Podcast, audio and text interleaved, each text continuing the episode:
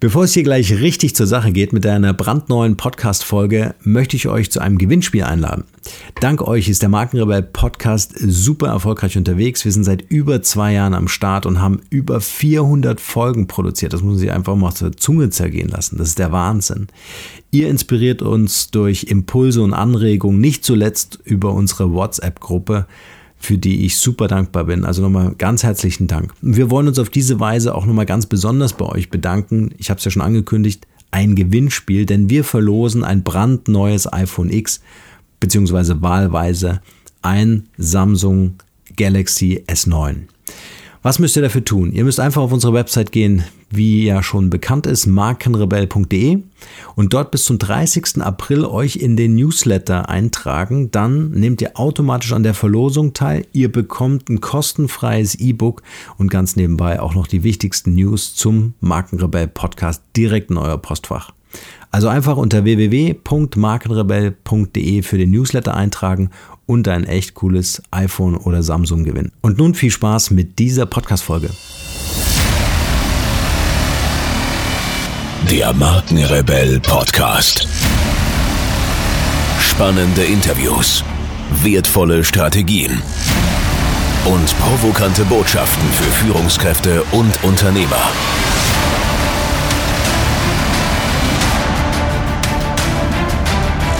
Stell dich den Herausforderungen der Digitalisierung und setze als Marke ein Zeichen. Von und mit Markenrebell Norman Glaser. Herzlich willkommen, ihr Lieben, zu einer weiteren Podcast-Folge. Vielen Dank für eure Zeit und schön, dass ihr wieder reinhört. Leider haben Verkäufer in unserer Gesellschaft einen etwas negativen Ruf, vor allen Dingen in Deutschland. Dabei ist das Verkaufen ja an sich nichts Schlechtes und vor allem, wenn wir uns selbst verkaufen müssen. Die Frage ist also, worauf kommt es hier an? Welche Strategien und Methoden sind wirklich zielführend und wie gebe ich meinem Gegenüber ein gutes Gefühl, ganz gleich, ob ich ihm eine Versicherung, ein Auto oder mich selbst als Marke anbieten will? Genau darüber möchte ich mit meinem heutigen Gast sprechen. Er gilt als absoluter Top-Speaker zu den Themen Verkauf, Neukundengewinnung, Empfehlungsmarketing und Vertriebsaufbau. Er sollte es also wissen. Als Keynote-Speaker ist er bekannt für einen mitreißenden, eloquenten Vortragsstil. Er hat unzählige Auszeichnungen erhalten, ist Jurist, Erfolgstrainer, Coach, Buchautor sowie Herausgeber von Video- und Audiotrainings und darüber hinaus Dozent an verschiedenen Hochschulen. Freut euch also auf meinen heutigen Interviewgast Klaus Fink. Viel Spaß dabei.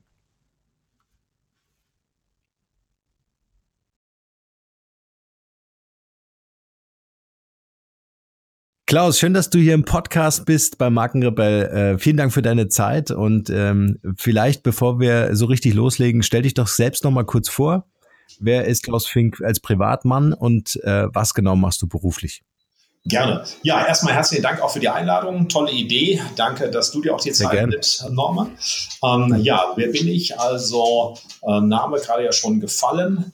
Seit jetzt 34 Jahren im Vertrieb was das Privatleben angeht, ähm, ja, glücklich geschieden, jetzt seit 14 Jahren glücklich liiert, eine 14-jährige Tochter und als neuestes Hobby seit einem Jahr ein Rhodesian Ridgeback. Ähm, ja, ansonsten, was Job angeht, ähm, früher im Immobilienvertrieb groß geworden und dann so in die Trainerszene reingefallen, hochgradig spezialisiert gewesen auf das Thema Kundenzugangsweg, Akquise, Empfehlungsmarketing, weil ich glaube, ja, wichtig ist immer, wie kommen Verkäufer an den Point of Sale in den letzten Jahren auch ein bisschen breiter aufgestellt. Das heißt, immer mehr Vorträge, Speaker bei Kickoffs und äh, klassisches Vertriebstraining, wo viele doch an dieser Erfahrung dieser Jahrzehnte auch ein bisschen profitieren wollen. Das ist so das Doing. Das heißt, ich mache ähm, sehr viele Tagesseminare in harten Vertrieben, Strukturvertrieben, Direktvertrieben, äh, sehr viel immer noch in der Assekuranz, Finanzdienstleistungen, Bankendienstleistungen und so weiter. Und der Rest sind eben doch Vorträge bei größeren Gruppen. Ja. Äh, super spannend. Vor allem äh, würde ich heute gerne das Interview nutzen, um mit dir darüber zu sprechen, warum Vertrieb eigentlich für jeden ja. äh, interessant ist. Ja. Weil es einfach auch immer um die eigene Persönlichkeit geht, die ich ja verkaufen muss. Völlig egal, ob ich ein Unternehmer bin, ob ich im Vertrieb arbeite, irgendwo angestellt bin oder einfach eine Bewerbung losschicke. Ja. Irgendwie hat alles mit Verkaufen zu tun, mit meiner Person zu tun. Und äh, deswegen auch meine Frage, wenn wir so ein bisschen zurückzoomen in deiner Historie, in deinem Leben, ähm, war Vertrieb für dich immer schon so ein so ein, so ein Weg, wo du gesagt hast, da will ich hin oder war es eher, eher zufällig berufsbedingt? Also ich denke, wie bei den meisten zufällig berufsbedingt. Also ich habe in Bonn Jura studiert und dachte irgendwann mal vielleicht als Rechtsanwalt, was auch immer, tätig zu werden. Äh, Im Normalfall plant ja niemand die Vertriebstätigkeit. Es gibt ja immer irgendwie, äh, ja, das Leben entscheidet sich ja manchmal in Sekunden dass also dort durch eine Anzeige, durch einen Kontakt, durch ein Treffen, durch ein Gespräch auf einmal diese Möglichkeit sich offenbart.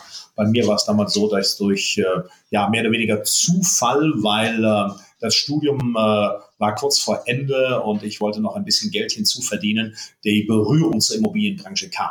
Aber es gibt ja keinen 14-, 15-Jährigen, der sagt, ich gehe später in Vertrieb, in Außendienst und ich bin affin zu dieser oder jener Produktgruppe. Ähm, das sind Entwicklungen. Das plant niemand. Ja. Genau. Die meisten. Und das, äh, ja, Joe. Ja. Das Thema Vertrieb hat ja auch viel mit Psychologie zu tun. War das auch schon immer irgendwie ein Interesse Menschen gegenüber? Also hast, hast du dich gern mit Menschen äh, äh, umgeben, getroffen und ihnen auch mehr oder weniger ähm, äh, oder hast dich mehr oder weniger dann auch damit auseinandergesetzt, wie Menschen überhaupt funktionieren? Wie sind die erreichbar? Sicher, also da gebe ich dir voll recht, es hat sehr viel mit Psychologie zu tun. Meine sehr dimple, äh, simple Definition von Verkaufen ist ja auch Verkaufen ist Umgang mit Menschen. Und es ist völlig egal, ob es eben jetzt ein Bewerbungsgespräch ist, ob es jetzt äh, dort die, äh, die Abstimmung abends, dass wir beide noch ein Bier trinken gehen wollen, ob man jemandem einen Kneipenbesuch verkauft oder entsprechend nachher ein Produktdienstleistung. Und Umgang mit Menschen, da spielt das Psychologische mit rein. Ich bin relativ stringent ausgebildet worden in der Immobilienszene und da ist sicher auch ein bisschen die, die Liebe zu der Thematik Verkaufspsychologie, Verkaufsargumentation entstanden. Und ja, dann habe ich mich immer mehr da reingekniet, viele, viele Seminare besucht bei allen großen Leuten, die also früher auch in diesem Thema was zu sagen hatten, viel natürlich gelesen, recherchiert und daraus entwickelt man dann so seine eigene ja, Vertriebshandschrift. Ja. Wenn du so an deine Zeit zurückdenkst, wie du Vertrieb gelernt hast, ähm, was hat sich heute dahingehend verändert? Was hat sich verändert? Also erstens, es ist schneller geworden, es ist hektischer geworden. Ich habe natürlich noch Vertrieb gelernt, da hatte man noch so seine Karteikarten und keiner hatte seinen Laptop oder sein iPad auf den Knien. Ähm, in den 80er Jahren im Vertrieb, da hatte man noch einen Koffer mit Falkplänen und hat den Termin dann rausgesucht und den Falkplan auf dem Beifahrersitz und äh, nicht, dass man das Navigerät einprogrammierte und bis vor den Kunden noch telefonierte. Heute ist die Umschlagsgeschwindigkeit schneller. Das muss man einfach sagen. Es ist einfach ein bisschen ja, dynamischer geworden, in Verbindung natürlich mit modernster Technik, Stichwort Digitalisierung. Kunden sind aufgeklärter. Also Thema Internet, man kommt heute, egal in welcher Branche zum Kunden hin, der hat sich schon informiert. Die Leute sind vorbereitet. Ähm, viele Märkte ist auch die mhm. Verdrängung dichter geworden, muss man einfach sagen. Also viel mehr Märkte haben sich zu Verdrängungsmärkten entwickelt. Ja. Mhm. Das, glaube ich, sind so die größten Unterschiede. Hm, was, ja, ja. Was mich noch interessieren würde, ähm, also wenn du, wenn ich an, an Vertrieb heute denke, dann äh, sehe ich zum Beispiel einfach mal eine junge Generation, die connecten sich ganz ja. schnell auf Facebook, auf LinkedIn, ja. auf Xing, wie sie ja. alle heißen. Ja. Ähm, und ich habe einen sehr guten Freund, der ist hm, ungefähr jetzt 60 Jahre alt. Und was der besonders gut kann, ist dieses People-Business, indem er einfach in ein Unternehmen fährt, äh, für das er äh, mal vertrieblich tätig war und trinkt mit denen einfach einen Kaffee, setzt sich mit denen an den Tisch. Du hast echtes Interesse. Ja, also der, der macht es ja. nicht auf dem digitalen Wege, aber er kommuniziert dann später ja, natürlich schon ja. per E-Mail. Ähm, was ich damit sagen will, ist, ähm, wie wichtig ist es heute so auch aus deiner Perspektive so die Brücke zu schlagen zwischen Offline und Online und vor, vor allen Dingen, was können wir vielleicht auch noch aus diesen ähm, ähm, äh, aus dem Thema Vertrieb aus der Vergangenheit einfach lernen. Ja, ich meine, jetzt hast du unglaublich viel Erfahrung in dem Bereich. Ja, also ich glaube nach wie vor Geschäfte werden unter Menschen gemacht. Das heißt also, ja. je erklärungsbedürftiger, komplexer das Produkt oder Dienstleistung ist, Umso wichtiger ist es, dass wir zusammensitzen, dass wir eine Tasse Kaffee trinken, dass wir uns in die Augen schauen und dass darüber auch Sympathie, Vertrauen aufgebaut wird. Die anschließende Betreuung dort mit allen neuen Medien, was immer mehr zur Verfügung steht, äh, finde ich gut. Ähm, ich bin so für eine hybride Lösung. Ähm, gleichzeitig mhm. ist es mhm. natürlich auch, wie du eben sagtest, eine Generationenfrage. Die jüngeren Leute verlieren sich manchmal im Kontaktieren bei Facebook und Co. Ähm, das äh, mhm. ist wichtig, soziale Netzwerke wirklich von sich hören zu lassen, Netzwerk zu bilden, präsent zu sein. Das Thema Online wird noch an Bedeutung gewinnen. Aber es gibt ja auch viele, viele Bereiche, da haben Kunden gar nicht verstanden, was sie unterschrieben haben. Und sie unterschreiben, weil sie dem Verkäufer vertrauen. Und von daher, das, was du ansprichst, dass der Kollege dort äh, erstmal vor Ort äh, die Maßnahme, ähm, dass man vor Ort aufschlägt, das Gespräch persönlich führt, äh, wird in vielen, vielen Branchen durch nichts zu ersetzen sein. Ja. Er erfährt auch ganz viel. Also der weiß ganz genau, was mit den Kindern äh, der jeweiligen Person gerade ja. los ist oder äh, äh, wie es dem Hund geht, ja, oder dass die Tochter gerade Reiten anfängt und so weiter. Also das sind alles Informationen, ähm, die du wahrscheinlich eher schwer auf richtig, digitalen richtig. Wege hinkriegst. Und das, und das Thema Vertrauensbildung ist ja auch ein ganz anderes, ja, wenn ich jemanden gegenüber sitzen habe. Richtig. Also gerade auch die ganzen äh, Nebengeräusche, muss man sozusagen, äh, zu wissen, ja. was ist mit Familie, ist wichtig, kriegt man online lange nicht so hin. Und es ist ja folgendes zu beobachten. Wenn ein Vertriebler den Erstkontakt hat, spricht er 80, 90 Prozent über das Produkt, über den Markt. Wenn man einen Kunden betreut, nach fünf Jahren spreche ich 80, 90 Prozent über Familie, letzten Skiurlaub, was ist mit dem Ausbildungsplatz der Tochter etc. und nur noch 10, 20 Produkt, 20 Prozent über das Produkt. Und das muss ich mir mhm. ja mal verdienen, dass nachher auch ein Kunde sagt, also äh, ich unterschreibe Ihnen das hier schon mit dem ganzen Papierkram, nehmen Sie das mit, füllen Sie das aus. Das macht er ja erst mit einer hohen Vertrauenskomponente. Auch später, ja. dass der Kunde sagt, was würden denn Sie an meiner Stelle machen? Das kommt im Normalfall nicht im Erstkontakt. Und deswegen ist eben dieses Präsentsein, Blickkontakt, äh, auch miteinander zu lachen, vielleicht auch miteinander zu essen, geradezu existenziell. Ja, ganz viel. Ich, ich schreibe jetzt hier ganz viel mit. Was mich, äh, deine Aussage hat mich ja äh, gerade an diese berühmte 80-20-Regel erinnert. Ne? Ja, du hast gerade gesagt, 80 Prozent so über das Private. Warum? Weil es natürlich sehr emotional ist. Ne? Das ist das, was den auf der anderen Seite viel mehr berührt als das Business ja, ja im, im ja. Regelfall. Und 20 Prozent ist dann die Ratio-Ebene. Ja? Richtig, äh, würdest ja. du sagen, dass sich an dieser Regel was geändert hat? Eigentlich nicht, oder? Nein, also das Pareto gilt ja fast überall, ob es jetzt von der verkaufspsychologischen Seite so anerkannt ist. Es gibt Stimmen in der Verhaltensforschung, die es durchaus akzeptieren. Also es gibt Studien, die sagen, okay, 80 Prozent aller Menschen müssen geführt werden. Sie haben nicht genügend Selbstdisziplin, Organisationstalent, wie auch immer. 20 Prozent haben den, den Drive, auch selbst strukturiert allein alleine gut zu arbeiten. Kurzum, da gibt es so Stimmen. Ansonsten betriebswirtschaftlich, volkswirtschaftlich ist Pareto ja unantastbar. Aber diese 80-20 ja. einfach mal so in die Menge geworfen. Auf jeden Fall der Löwenanteil ist nachher wirklich, äh, der Verkäufer ist Psychologe im Hauptberuf und nebenbei geht es ums mhm. Produkt. Und da wird sich auch so schnell nichts ja.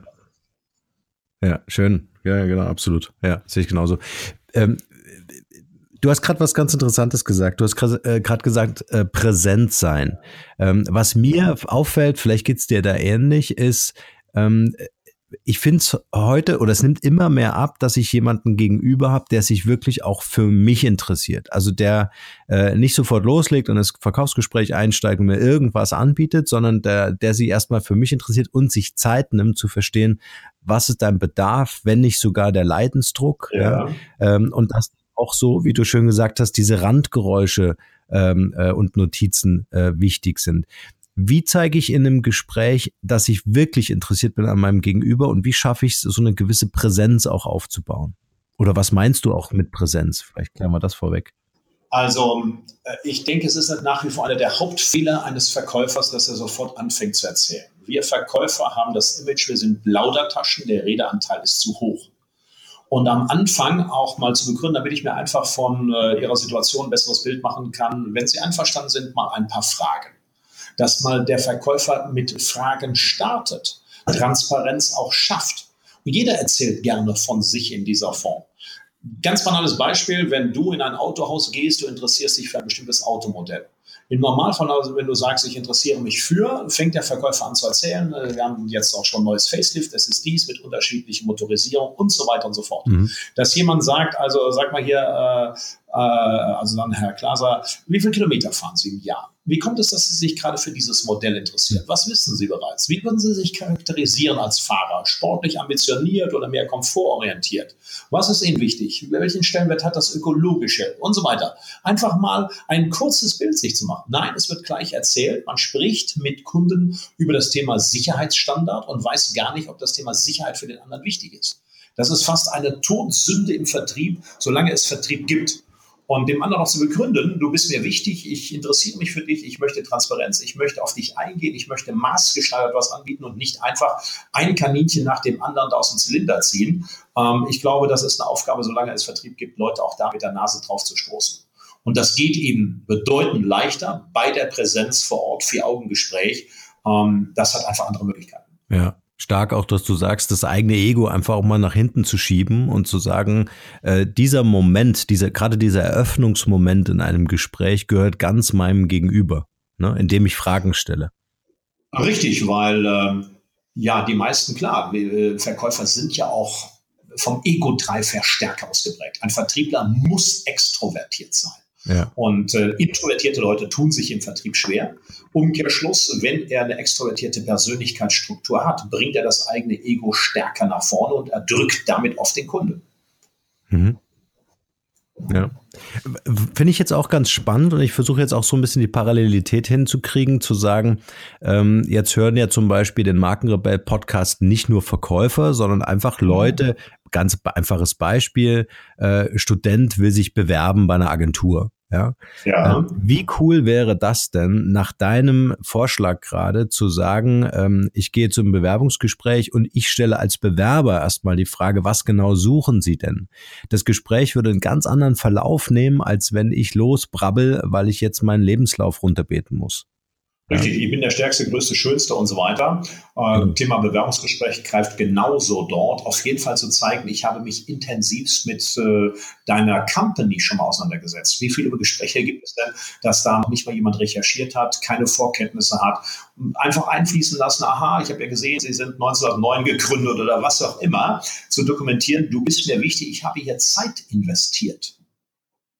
Ja, und äh, in dem Zusammenhang vielleicht noch eine kleine Geschichte. Letzte Woche ein Treffen mit einem Unternehmer, der sagte mir, er hat äh, Bewerbung bekommen, er hat eine, Position ausgeschrieben und ähm, da hat ein äh, Bewerber eine Mappe geschickt, also nicht per E-Mail, sondern eine richtige Bewerbungsmappe, was ja heute auch nicht mehr so üblich ist, und darauf einen Rettungsring geklebt mit dem Hinweis, damit meine Bewerbung bei Ihnen nicht untergeht. ja, sehr so, schön. Das fand er so pfiffig, dass er sagte, den lade ich jetzt mal als erstes ein. Wer sich hier schon so abhebt von der Masse, so eine pfiffige Idee, so mutig ist, äh, also mhm. den will ich mal kennenlernen. Und da greifen natürlich verschiedene Gesetzmäßigkeiten. Wenn wir alles so machen wie alle im Markt, haben wir nur die gleichen Ergebnisse. Wollen wir etwas ja. besser machen, müssen wir es anders machen. Wenn wir es anders machen, heißt nicht immer, dass wir es besser machen. Um es allerdings besser zu machen, müssen wir es anders machen. Und das fängt bei der Bewerbung an. Ja. Das ist auch sehr schön äh, an deinem Beispiel, je mehr Energie ich auch in etwas hineinpacke. Ja, also ja. es erinnert mich zum Beispiel, wir kriegen auch ständig irgendwelche E-Mails mit sehr geehrte Damen und Herren, hiermit möchte ich mich initiativ bei Ihnen bewerben. Ja, ja, ja. Die, die verdienen sich mit dieser E-Mail bei uns eine Standardabsage, äh, die wir mit einem Tastenkürzel einbauen. Ja. Also das, was will ich damit sagen? Äh, genau der Rettungsring oder äh, wir hatten mal eine Bewerberin, die hat uns äh, getrocknetes Gras in einem Briefumschlag und hat reingeschrieben, darf ich mich bei Ihnen einnisten? Ja, auch, auch sehr das, schön, ja. Das, ja, das, das, das ist aber Kreativität. Da, da, mit denen telefonierst du auf jeden Fall. Ja, ja. Ähm, und äh, sich da bewusst zu machen, dass man in diesem Moment, wenn man sich bewirbt irgendwo in der Bewerbungssituation, einfach selbst zum Verkäufer transformiert und sich gut da, oder gut daran täte, sich damit auseinanderzusetzen, mit der Psychologie oder überhaupt mit diesem Prozess, was passiert da eigentlich, was bringe ich da eigentlich in Gang? Ja. ja. und ich dann natürlich das bekomme, was ich verdient habe. Und wenn ich wenig Energie in sowas reinpacke, dann bekomme ich halt auch nichts oder eine Standardabsage. Ja. Ist richtig. Und das auch mit ein bisschen Mut kombiniert. Ich denke, so eine ja, Maxime ja. ist lieber, dass wir bereuen, dass wir was getan haben, als dass wir bereuen, dass wir nichts getan haben. Und nicht jedem ja. wird vielleicht die Bewerbung mit dem Gras da drin gefallen. Aber wenn sie von zehn Personen sechs oder sieben gefällt und ich mich damit positiv abhebe, dann bin ich auf der Siegerseite. Ja, absolut. Absolut. Ja. Wenn, wenn, wir, wenn wir jetzt mal so ein bisschen vergleichen, wenn du ein Salesman in Amerika bist, ja, und mit einem Porsche vorfährst, dann klopft dir jeder auf die Schulter und sagt, wow, sehr cool gemacht, äh, erzähl mir deine Geschichte, ja. Machst du das in Deutschland, hast du ein Problem, hast du ein Imageproblem, schon allein wenn du einen Porsche fährst, hast du ein Imageproblem. Wenn du dann noch ein Verkäufer bist, hast du noch ein größeres Problem. Aber worauf will ich hinaus? Ähm, ich finde ja auch ähm, ein Top-Verkäufer, der seine Performance auf die Straße bringt, also nicht nur mit dem Porsche, sondern auch mit seinen Verkäufen, der muss ja irgendwas richtig machen. Und auf der anderen Seite ähm, ist ja der Erfolg auch ähm, im Grunde der Lohn, das Honorar dafür, mit Leidensdruck umzugehen, weil ich muss natürlich auch Rückschläge ein, ein, einstecken. Wie gehe ich damit um? Hast du so Tipps, wie ich äh, einfach auch aushalten kann, längere Durststrecken zu haben, nicht zum Abschluss zu kommen äh, und nicht zu resignieren? Tja, also es geht ja im weitesten Sinne um das Thema Resilienz, wie du gerade sagtest, wie ist meine Leidensfähigkeit? Also ich denke, mhm. es ist eine Sensibilisierung. Grundsätzlich gilt, je höher der Anspruch ist in puncto Resilienz, umso höher sind auch die Verdienstchancen. Sich bewusst zu sein, dass natürlich Ablehnung, das Nein im Tagesgeschäft dazugehört. Wenn ein Verkäufer sich darüber beschwert, dass es Kunden gibt, die äh, kritisch sind, Einwände haben, die Nein sagen, die am Preis rummäkeln, dann gleicht er in meinen Augen einem Arzt, der sich beschwert, dass es Patienten mit Krankheiten gibt. Ähm, wenn wir uns alle an das halten würden, was wir als medizinische Laien wissen, dann wär, wären die Praxen 50 Prozent leerer. So, ein Arzt beschwert sich ja auch nicht darüber, dass er viele Patienten hatte. Und wir beschweren uns darüber, dass es Kunden gab, die nicht sofort Ja gesagt haben. Wenn es einfach wäre, könnte man ja bestimmte Märkte mit Massenmailing abdecken. Also ein Verkäufer muss sich erstmal bewusst werden, dass diese Zurückweisung seine Existenzgrundlage darstellt. Das ist natürlich leicht gesagt. Jetzt mhm. kann man das runterbrechen. Also das Thema kommt oft beim Telefonieren, in der Telefonakquise. Die meisten Verkäufer telefonieren nicht gerne. Nachfassen Angebote, akquirieren, Terminbuch füllen. Ein winziger Tipp, es gemeinsam mit Kollegen zu machen, habe ich eine ganz andere Synergie. Mhm. Ich nenne das regelmäßig unter Verkäufern eine Art Telefonparty. Ich muss erleben, dass der Kollege auch fünf, sechs, sieben Nummern eingibt und dann vielleicht einen Gesprächspartner erreicht. Wenn ich das alleine in meinem Büro mache, montags morgens 5, 6, 7, 8, 9 Nummern, alle Meeting, dies, jenes, sagen alle sofort Montag, ganz schlechter Tag. Ich denke nachher, die ganze Welt hat sich gegen mich verschworen. Ich muss über den Tellerrand rausschauen. Und wichtig, ich brauche Zahlen. Die meisten Verkäufer haben keine Zahlen. Ich muss wissen, auf wie viele Anläufe im Markt bin ich erfolgreich. Ob das jetzt beim Telefonieren, beim Terminieren ist, ob das bei Angeboten ist, die Zahlen geben mir die Sicherheit. Und wenn ich weiß, egal in welchem Markt, ich habe ein Abschlussverhältnis von 1 zu 8. Es kann natürlich sein, dass vielleicht 23 hintereinander mir auf die Glocke hauen, 24, 25, 26 statistisch, irgendwann fällt das. Ohne Zahlentransparenz mhm. bin ich also, äh, irre ich umher. Das sind kleine Hilfestellungen, aber letztendlich, wir brauchen Leute, die auch die psychische Stabilität haben, das ja zu handeln, damit umzugehen. Und die meisten Leute sind heute nicht mehr im Vertrieb, weil sie genau das nicht hatten. Sie haben ihr Produkt beherrscht, ansonsten fleißig, aber die Zurückweisung hat sie getötet. Ja. Wie kann ich mit der Zurückweisung umgehen? Also gibt es irgendwie, ähm, also du hast gerade äh, einen Tipp gegeben, dass man sich vielleicht mit anderen wirklich zusammentut und sagt, okay, es liegt nicht nur an mir, anderen geht's genauso wie mir. Ich glaube, dieser Dialog, dieser ja. Austausch ist wichtig. Aber äh, gibt es noch irgendwas, was ich so für mich persönlich äh, tun also kann? Also letztendlich hat es ja was mit intrinsischer Motivation zu tun. Die extrinsische, wissen wir, hält nicht lange vor. Ja. Bin ich wirklich von meinem Job, bin ich von dem Produkt, bin ich von dem, was ich tue, überzeugt. Mache ich das als Söldner, mache ich es wirklich nur des Geldes wegen, dann wird es schwierig. Wenn ich dafür brenne, ich glaube, erstens, es überträgt sich im Dialog mit Kunden und zweitens halte ich das aus. Also das, das abge, abgegriffene Wort Identifikation greift hier schon sehr, sehr stark. Wie will ein Verkäufer zum Beispiel einen Preis im Markt durchsetzen, wenn er subjektiv diesen Preis als zu hoch ansieht? Dann fällt er einfach um. Wie will er ein Produkt im Markt platzieren, wenn er selbst nicht nutzen würde? Ja. Und äh, das ist ein langer Prozess. Also aus meiner Sicht ist es eine Mischung aus Bringschuld und Hohlschuld. Bringschuld seitens des Unternehmens der Führungskräfte und Hohlschuld seitens der Vertriebsleute, weil hat mir niemand gesagt, gilt auch nicht. Aber nochmal, das Thema Zahlen halte ich für wichtig. Äh, wenn ich morgens ein Seminar öffne und frage bei einer normalen Runde, wie viele Termine hatten Sie im vierten Quartal des letzten Jahres? Wie viele Angebote haben Sie unterwegs gehabt? Wie war Ihre Umwandlungsquote? Wie viele Neukunden haben Sie gewonnen? Die meisten Verkäufer haben keine Zahlen. Und diesen Frust, dieses Zurückweisen kann ich nur anhand einer Zahlenquote mir auch ja rausfiltern und daraus ableiten, was muss ich tun und das wiederum hilft mir, es zu kompensieren. Hm, stark. Ja, das ist doch, das sind doch schon mal super wertvolle Infos. Ähm, wenn du so jetzt mal zurückblickst in, in, in wirklich die vielen Jahre, die du im, im Vertrieb, Verkauf ja. äh, tätig bist äh, und dich mal an die erfolgreichsten Verkäufer, mit denen du zu tun hattest, zurückerinnerst. Was hatten die alle gemeinsam, wenn du daran denkst, äh, dass ich mich als Verkäufer, als Marke positionieren äh, äh, möchte und, und dass das auch Teil des Erfolges ist? Also wir, du hast ja vorhin gesagt, Verkäufer sind ähm, äh, sehr, sehr extrovertierte Menschen, also zumindest die erfolgreichen was ein diese Top-Verkäufer alle, sich selbst als Marke zu etablieren, um wirklich auch authentisch natürlich, aber was zu präsentieren, sich selbst zu präsentieren. Was war so das ja. Gemeinsame? Also eine ganz banale Geschichte. Äh, die wirklichen Top-Leute in einer Rennliste, die vorne stehen, sind auch sehr fleißig. Äh, ich sage dir dazu eine, einen lapidaren Satz. Der fleißige, rhetorisch-strategisch mittelmäßige Vertriebsmann, Schrägstrich Frau, schlägt langfristig immer den faulen, rhetorisch-strategisch exzellenten. Fleiß steht an erster Stelle. Die meisten machen ein paar Telefonate, ein paar Angebote, ein paar Termine mehr. Fleiß ist eine Komponente. Zweitens, natürlich, was du gerade ansprachst, das Thema authentisch zu sein. Der geklonte Verkäufer ist ausgestorben, wenn man schon merkt, also der war auf einem Seminar.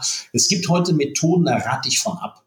Suggestiv-Fragetechnik, Ja-Aber-Methode, Sokrates-Methode und so weiter. Plumpe Alternativfrage beim Terminieren. Das gehörte alles in die 80er, 90er rein.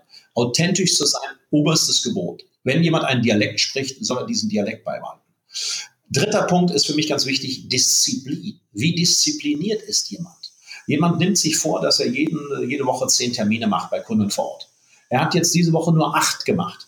Macht er die nächsten beiden Wochen elf und holt das wieder raus? Oder sagt er, ja, Pech gehabt, war ja auch ein Feiertag? Wie diszipliniert ist jemand? Grundsätzlich, man hat ja festgestellt, Menschen, die in ihrem Leben mal ernsthaft Sport getrieben haben, die wirklich sportliche Erfolge erzielt haben, sind mit sehr, sehr hoher Wahrscheinlichkeit auch erfolgreich im Vertrieb. Sport ist eine Charakterschule. Und genau das, was man im Sport lernt, in, also sich zu motivieren, sich wieder aus dem Loch rauszuziehen, äh, regelmäßig zu trainieren. Man hat eine Zielsetzung, man will aufs Treppchen, man muss auch mal mit Niederlagen umgehen. Genau das braucht ein Vertriebler in Verbindung natürlich mit einem guten Produkt und mit entsprechenden Rahmenbedingungen. Ja, das ist doch schon mal sehr spannend, weil das lässt sich ja auch super übertragen, auch auf, also Leute, die jetzt nicht im Vertrieb arbeiten, glaube ich, äh, diese Extrameile zu gehen oder, oder ja. diesen Bonus einfach noch mitzuliefern, ist einfach auch ein äh, ähm, äh, wertvoller Aspekt. Oder selbst wenn man sich in, in Social Media präsentiert, äh, nicht authentisch zu sein, wird halt sofort abgestraft von der Community. Richtig. Ja, ja, richtig. Ja, absolut. Also extra mal ist ein guter Begriff. Wir reden ja auch heute alle darüber, dass wir nicht nur normale Kunden brauchen, wir sollten sie zu Fans heranziehen. Das ist sicher ein hoher Anspruch. Aber Kunden positiv zu verblüffen, mehr zu tun, als ein Kunde erwartet. Das Thema After-Sales-Service, Kundenbindung, Customer Care, wie immer wir es bezeichnen wollen, nimmt zu. Es wird überall schwieriger, neue Kunden zu gewinnen. Heißt Umkehrschluss, die, die man hat, muss man langfristig besser binden. Und immer noch gibt es zu viele Verkäufer, die arbeiten nach dem Motto anhauen, umhauen, abhauen. Also die bösen Sitze von früher melden sich nicht mehr, lassen nichts mehr von sich hören. Und das, äh, das straft der Markt. Ja, ja. Wie wichtig denkst du, ist heute der digitale Fußabdruck eines Verkäufers oder einer Person, die sich präsentiert, die sich verkaufen will? Also ich glaube, es hat sehr viel mit der Branche zu tun. Es gibt natürlich Branchen, mhm. da ist es extrem wichtig, dass man heutzutage gut vernetzt ist. Grundvoraussetzung für ein Unternehmen natürlich eine sauber aktuelle gute Homepage zu haben, äh, vielleicht auch in Verbindung mit YouTube und so, äh, ein Hotel mhm. mit Beurteilungen äh, rund um verschiedene Portale wichtig. Je sensibler das Produkt wird, umso weniger greift in meinen Augen die Digitalisierung, sondern wird der Mensch noch im Stellenwert ja, äh, an Bedeutung gewinnen. Mhm. Mhm. Ich, ich, überlege gerade, ähm, wenn wir Marken entwickeln, ja. also Menschen helfen wirklich als Personal Brand, als Persönlichkeitsmarke gesehen zu werden oder wahrgenommen zu werden, dann ist immer eine der Fragen, äh, was ist so die Alleinstellung, was ist so die Positionierung der Person? Würdest du sagen, wenn du an deine erfolgreichsten Verkäufer äh, denkst, dass genau die zum Beispiel ein Talent besonders hervorgehoben haben? Ja. Ja, Talent wird ja insgesamt überschätzt. Da sind wir uns, äh, ist man sich einig, es gibt ja ein paar berühmte Bücher, die Talentlüge oder Mythos Talent. Ähm, wir verstecken uns gerne hinter Talent. Es gibt eine Menge Menschen, die auch sagen, ich habe kein Talent, ich habe einfach hart gearbeitet. Ähm, die herrschende Meinung der Verhaltensforschung sagt 10, 15 Prozent. Natürlich muss was da sein. Das heißt, ein Sportler braucht eine gewisse Grundvoraussetzung im Körperbau, 10, 15 Prozent, sonst wird er in einer bestimmten Sportart nicht erfolgreich. Und äh, beim Vertrieb wiederum gehen wir von jemandem aus, Stichwort, was wir hatten, Extrovertiertheit, sich unter Menschen wohlzufühlen, dem es Spaß macht, sich unter Menschen zu bewegen. Äh, die restlichen Fähigkeiten kann er erlernen. Wie akquiriere ich? Wie mache ich einen Termin? Wie ist meine Strategie? Welche Zielgruppe habe ich auch? Wie vernetze ich mich? Wie präsentiere ich ein Produkt? Wie gehe ich mit Standardreaktionen um? Was sage ich, wenn der Kunde sagt, zu teuer? Was sage ich, der Kunde sagt, ich muss es mir noch mal überlegen? Wie bringe ich ihn zum Abschluss? Wie mache ich aus einem Neukunden einen Stammkunden? Was kann ich tun in puncto Cross-Selling, Upselling? Also da sind schon ja, Fähigkeiten drin, da sind Maßnahmen drin, die erlernbar sind. Mhm. Mhm. Äh, wo wir schon mal dabei sind, wenn wir mal jetzt ganz abstrakt, ich meine, wir versuchen jetzt hier in der Kürze der Zeit in diesem Podcast so viel äh, ähm, äh, wertvolle Infos wie möglich reinzupacken. Aber wenn wir uns mal vorstellen, äh, Vorbereitung vor einem Verkaufsgespräch, während und nach dem Verkaufsgespräch, wenn wir uns diese drei Phasen ja. mal anschauen, was sind so deine drei wichtigsten Tipp pro Phase, ähm, äh, zu sagen, darauf wäre gut zu achten? Hm. Okay, also das Thema Recherche vor dem Verkaufsgespräch äh, ist wichtig. Es war für uns noch nie so leicht, Informationen reinzuholen. Äh, ob jetzt äh, ja, Otto Normalverbraucher, Optima, Facebook über ist er Xing, ist jemand nebenbei, LinkedIn, kurzum. Ähm, ich kann einiges unternehmen, um ein bisschen Hintergrundwissen mir zu holen vorbereitet zu sein. Gewerblichen Bereich B2B sicher noch wichtiger als B2C, glaube ich. Vor Ort, die Todsünde eben angesprochen, darauf achten, den Redeanteil traumhaft wäre 60 Prozent Kunde, maximal 40 Prozent Verkäufer. Darauf achten, raus aus der Sagetechnik, mehr rein in die Fragetechnik, also in dieser Form mehr Interesse, mehr maßgeschneidert als immer Standardware liefern und nach dem Verkaufsgespräch später auch dranbleiben. Simples Beispiel. Wenn ich heute einen Kunden abschließe, mein Tipp ist immer, zwei Tage später nochmal anzurufen, zu sagen, Herr Kunde, wir haben ja vorgestern zusammengesessen. Oft nach dem Gespräch, eine Frage taucht auf, ein Gedanke schießt einem durch den Kopf. Ich denke, dachte ich, melde mich einfach mal, gibt es irgendetwas, wo wir im Nachhinein drüber reden müssen? Sagen 90 Prozent aller Kunden nein, alles klar. Und wenn, ich habe ja Ihre Kontaktdaten, danke, dass Sie sich gemeldet haben, gute Woche noch, tschüss. Damit setze ich das erste Signal auch schon danach. Bei vielen ist es so, wenn man die Kunden interviewen würde, dann sagen viele Kunden, danach habe ich nie mehr was gehört.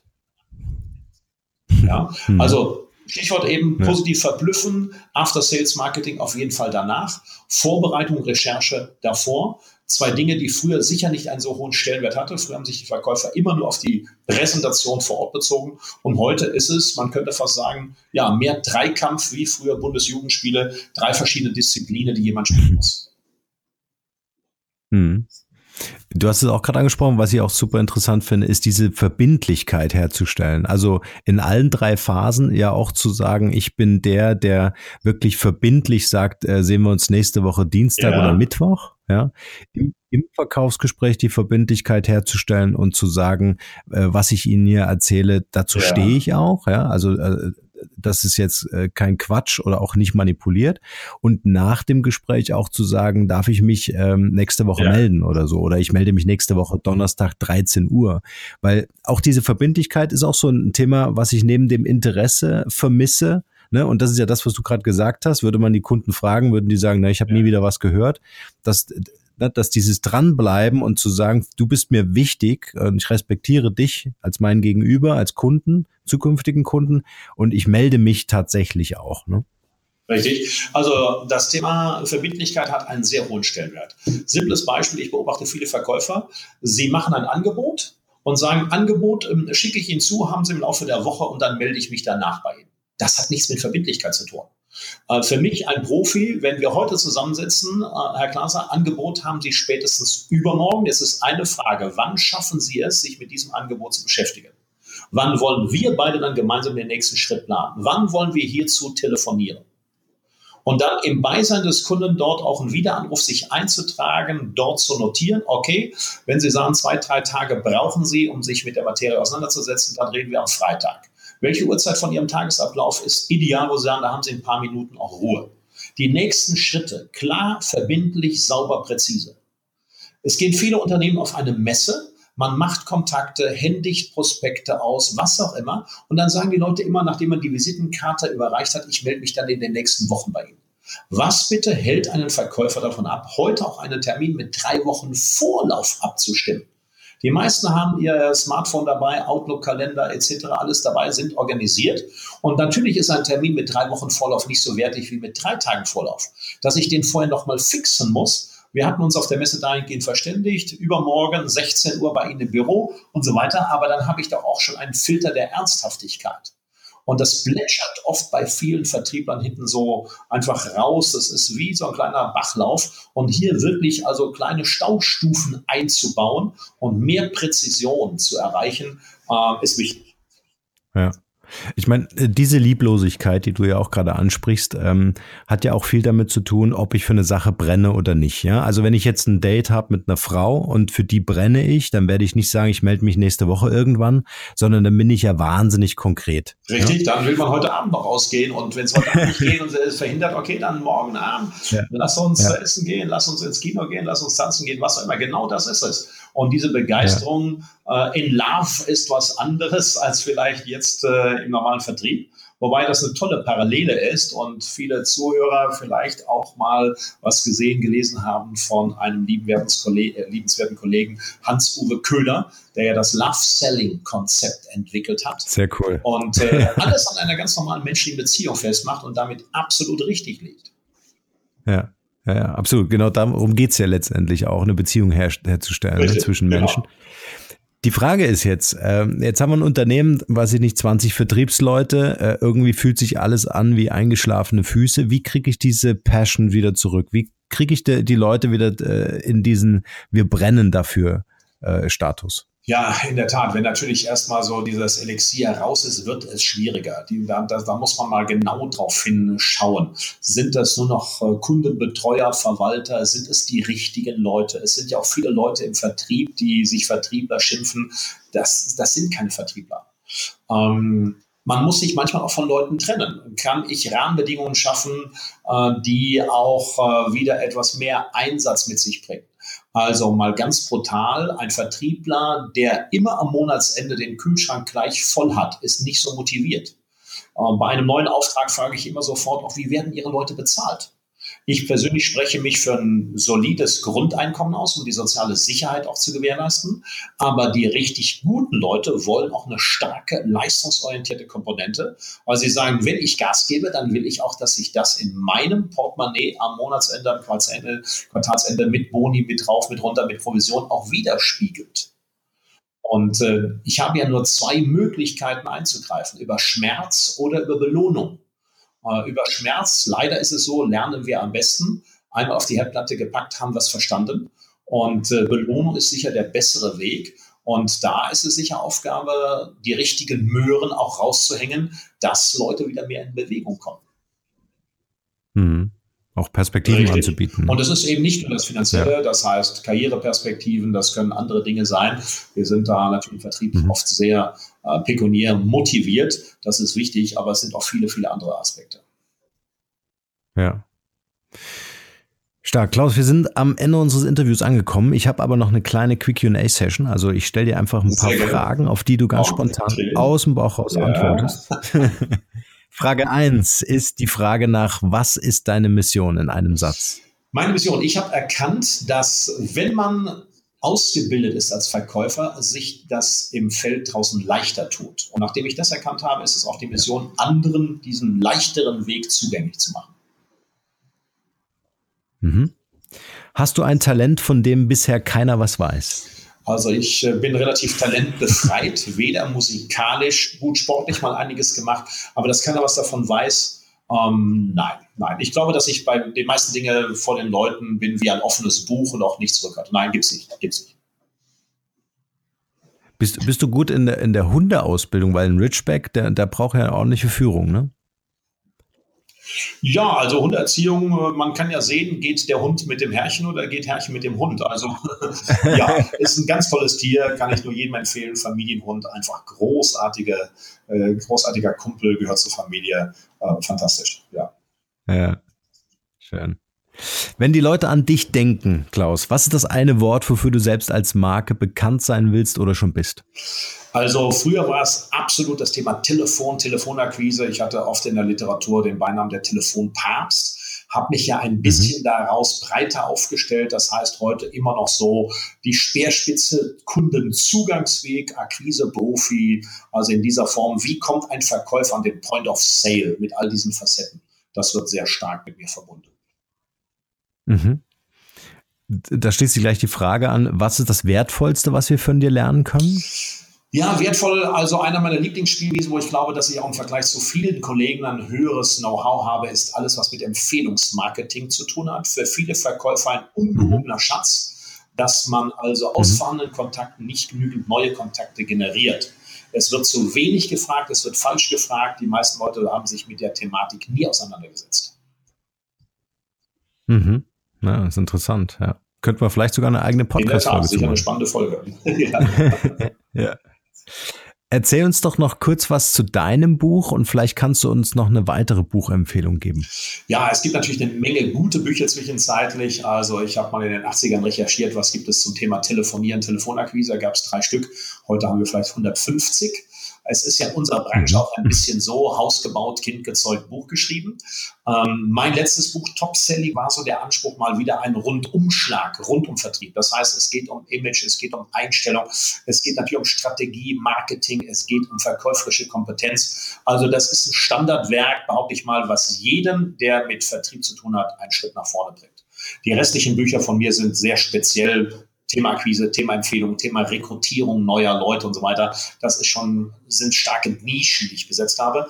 Aber das Buch Top Selling mhm. ist für jeden, der mit Verkauf zu tun hat. Also auf jeden Fall must have. Okay, dann packen wir eine kleine Auswahl von dir in die Shownotes zu dieser Podcast-Folge. Ähm, vielleicht noch, äh, was, was wäre so ein wichtiger Rat, den du Unternehmern mit an die Hand geben würdest in Sachen Vertrieb? Ja, also ich bin ein großer Fan der Spezialisierung. Ich beobachte, viele Unternehmen sind zu breit aufgestellt in jeglicher Form, zu große Produktpalette. Äh, sie sind zu stark diversifiziert. Diversifikation kommt aus der Angst heraus. Wenn das eine mal nicht so läuft, haben wir noch das andere.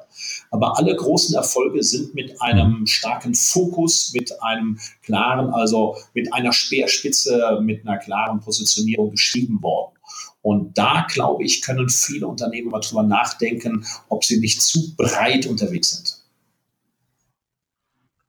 Mhm. Ah, spannend, super, super, super guter, ne, äh, guter Hinweis, ja. Ist auch eine Sache, die ich auch immer wieder in den äh, Strategieentwicklungen ja. von Marken sehe, ja. Sehr gut. Ähm, wenn ja. du an unseren Podcast denkst, äh, welche drei Persönlichkeiten sollten wir einladen, von denen wir noch was lernen können? Wen kannst du uns da empfehlen? Ja, es gibt eine Menge gute Leute. Also wenn eben zum Beispiel hier schon gefallen ist, der Hans-Uwe Köhler, ein ganz erfahrener Mann, äh, der 40 Jahre Vertrieb, große Bucherfolge äh, dort hat. Das wäre ein sehr, sehr liebenswerter Kollege. Ansonsten, ja, also ähm, Andreas Buhr, mit dem ich regelmäßig zusammenarbeite, der die Go Akademie in Düsseldorf hat, mit einigen Trainern aus der Finanzdienstleistung kommt, auch sehr viel Erfahrung in harten Direktvertrieb. Ansonsten vielleicht auch Martin Limbeck. Wir alle werfen uns regelmäßig ein paar Bälle zu, der in Wesel dort ist mit einem kleinen Trainerteam und ansonsten auch äh, in der Öffentlichkeit sehr präsent. Das wären jetzt mal drei Namen, die rund um Verkauf, Vertrieb da schon Fußabdrücke im Markt hinterlassen haben. Ja, den Martin hatten wir sogar schon hier im Podcast, also an dieser Stelle liebe Grüße. okay. Ja. Klaus, äh, dein Schlusswort ist jetzt gefragt, nämlich mit deinem besten Tipp für ein glückliches und erfülltes Leben. Ja, das ist natürlich ein großer Anspruch. Ich zitiere gerne Benjamin Franklin. Wenn ich meine Brieftasche in den Kopf stecke, kann sie mir niemand mehr wegnehmen. Und mein Tipp ist, dass äh, Verkäufer ein bisschen mehr in sich investieren sollten, durchaus in puncto Weiterbildung, Ausbildung auch mal bereit sind, was zu tun. Und wenn ich das Selbstbewusstsein habe, ich weiß, ich kann verkaufen, ich kann akquirieren, präsentieren, also ich kann diese Tätigkeit ausfüllen, dann ist das ein hohes Maß an Sicherheit, weil wie will man je arbeitslos werden? Und darüber hinaus glaube ich, dass gute Verkäufer immer bedeutend mehr verdienen als in vielen anderen Berufen. Und wir haben einen Riesenspaß, weil wir haben mit Menschen zu tun. Es äh, ist immer noch charmanter aus meiner Sicht, als mit Maschinen zu arbeiten. Schön, das lassen wir genauso stehen. Vielen Dank, Klaus, für deine Zeit und dieses tolle Interview. Danke auch, danke ebenfalls. Ganz lieben Gruß auf diesem Weg an alle Zuhörer. Danke, ciao. Ciao, ciao.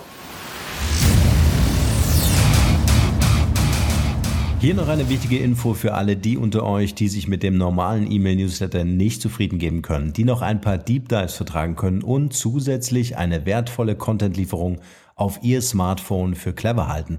Den empfehle ich unbedingt unseren neuen und vor allem kostenlosen Messenger-Service. Ganz egal, ob ihr WhatsApp, Facebook Messenger, Insta oder Telegram verwendet, wir liefern euch alle neuen Podcast-Folgen, natürlich unseren monatlichen Ratgeber als E-Book sowie weitere spannende Informationen frei Haus in eure Lieblings-App. Und das alles kostenlos und ohne Werbespam. Das verspreche ich euch. Geht dafür einfach auf unsere Website www.markenrebell.de und klickt im Menü oben auf den Punkt Service. Probiert es einfach mal aus. Es ist kinderleicht und seid gespannt, was hier in den kommenden Wochen so alles abgeht. Wenn euch dieser Podcast gefallen hat, wären wir euch sehr verbunden, wenn ihr euch kurz Zeit nehmen könntet und uns eine Bewertung bei iTunes da lasst. Das dauert nur wenige Sekunden und ihr helft damit, dass auch andere diese Informationen erreichen und wir diesen Podcast für euch noch viel, viel besser machen können. That's it. Alle Informationen wie immer in den Shownotes. Nur das Beste für euch und bleibt rebellisch. Bis bald. Ciao.